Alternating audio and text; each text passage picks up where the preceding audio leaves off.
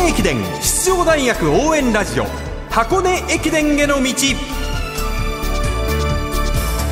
出雲全日本そして箱根。学生三大駅伝すべてを実況中継する文化放送ではこの箱根駅伝への道でクライマックスの箱根駅伝に向けて奮闘するチームを応援紹介しています。文化放送斉藤和美です。そしてこんばんは。ナビゲーターの柏原理事です。よろしくお願いいたします。よろしくお願いします。今日と明日の2日間は10年ぶりに箱根路復帰を果たしました。東京農業大学の特集です。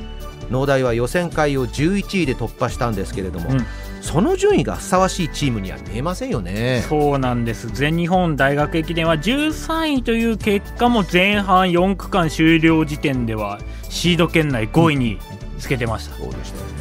軸となる選手が他校のエースと勝負できるようになってきたっていうのは一つ大きいですしまた1年生の前田選手が入ってきたっていうのもかなり大きいと思います。はいおっしゃる通りです。ではその東京農業大学を率いて6年目小指徹監督のインタビューをお届けします。聞き手は寺島啓太アナウンサーです。えーまずは先日の全日本大学駅伝、えー13位という結果になりましたけれども14年ぶりのこの伊勢路いかがでしょうか？順位的にはまあ13位ということで、あのほぼほぼ目標通りです。はい、はい。えー区間配置に関してはどういったことを意識してまずは8区間を組んだんでしょうか？とにかく前半で流れを作って、後半の2区間に、まあ、ある程度の選手を置いて、はい。まあ、目標順位を達成したいなと考えておりました。はい。まあ、そんな意味を込めて、まあ、前田をですね、はい。あの2区にあの配置いたしました。あのレース前は、まあ、選手たちにとってはこの三大駅伝って初めての経験でしたけれども、はい。うん。どういうふうな表情だったでしょうか？やっぱり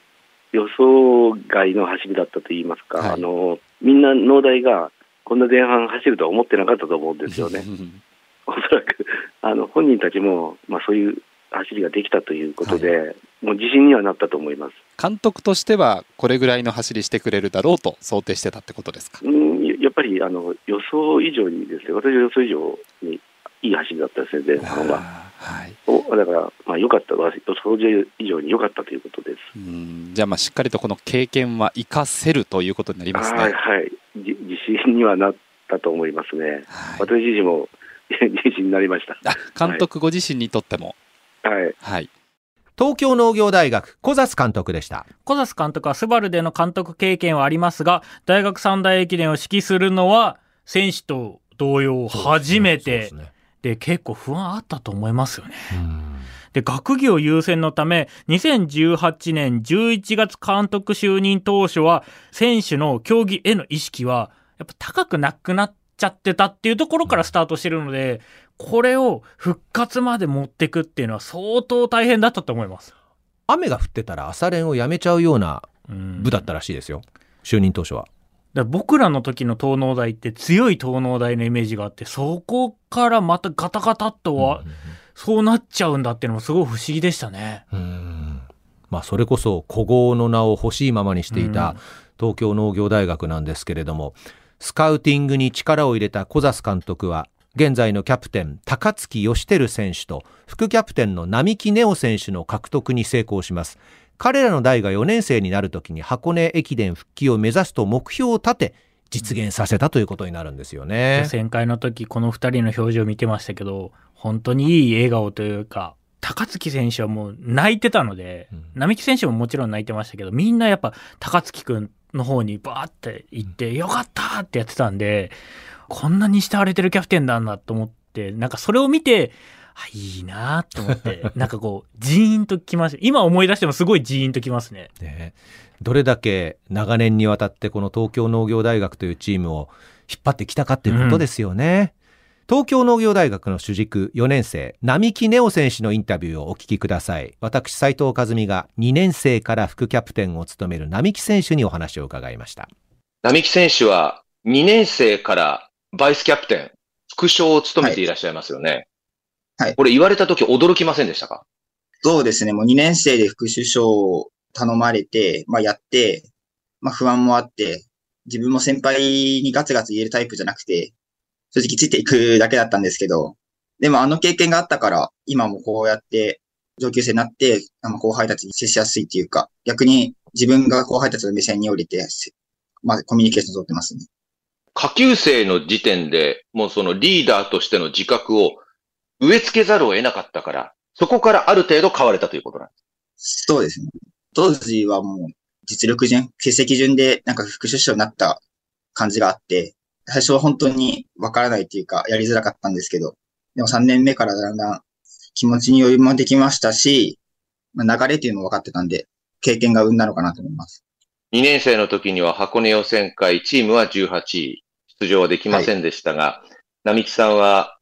その予選会で63分17秒、個人28位、随分と順位が上がりましたよね。まあ当然そういうこともあって、関東学生連合2区を担当することがありましたけれども、いざ走ってみた箱根駅伝、チームのタスキをかけることはなかったですけれども、いかがでしたか？そうですね。あのー自分が走った区間2区で地元走ることができて、とてももう最初から最後まで嬉しくて、もう感動しました。やっぱ、ゴンタ坂付近が、まあ、自分の家が近くて、で、自分が小さい頃から見てた場所なんで、やっぱ見てる側と、まあ、走ってる側で全然見てる景色が違うなって感じましたし、まあ、いろんな人たちが見に来てくれて、まあ、家族、友人、まあ、近所の人たち、まあ、それにいい走りっていうか成長したところを見せれたのかなって思います。この関東学生連合で2区を走った初めての箱根駅伝を経験してから、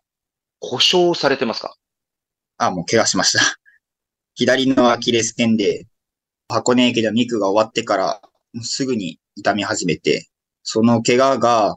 ずっと引きずってしまって、治ったのが大学3年生の9月中旬末くらいで、でそこからもうすぐ2週間後ぐらいに箱根駅伝の予選会だったんで、自分の練習期間がもう2週間とちょっとしかなくて、あの、大学3年生のその期間はもったいない期間を過ごしてしまったなって思いました、その時は。8ヶ月ともすれば9ヶ月近く、はい本当に苦しんだっていうことですけど、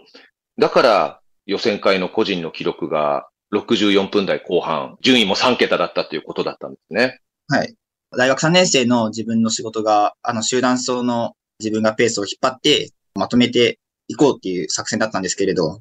まあちょっと自分の、まあ経験不足もありましたし、自分の準備不足もありましたし、まあなかなか、まあ、悩まされたりとか苦しめられた予選会だったかなって思いました。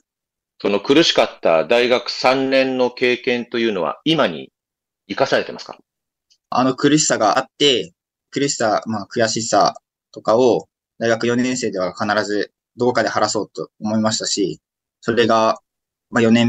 目のまあ前半シリーズだったり、まあ今回の予選会だったり、まあ全て繋がってるかなって思います。最終学年になって、小指徹監督は、並木高月の世代が4年生になった時、必ず箱根駅伝に出ると誓っていたとおっしゃってたんですけれども、これは直接監督から言われてましたか？直接、はい、言われてましたし、その、自分の1年生の時で予選会終わった頃からもう自分たちが4年生の時に目指していこうって、ずっと監督は言い続けてましたし、自分も、まあ高槻も、まあ絶対4年目で行こうって決めてて、それプラスで前田も入ってきたんで、今年は絶対チャンスだなって思いました。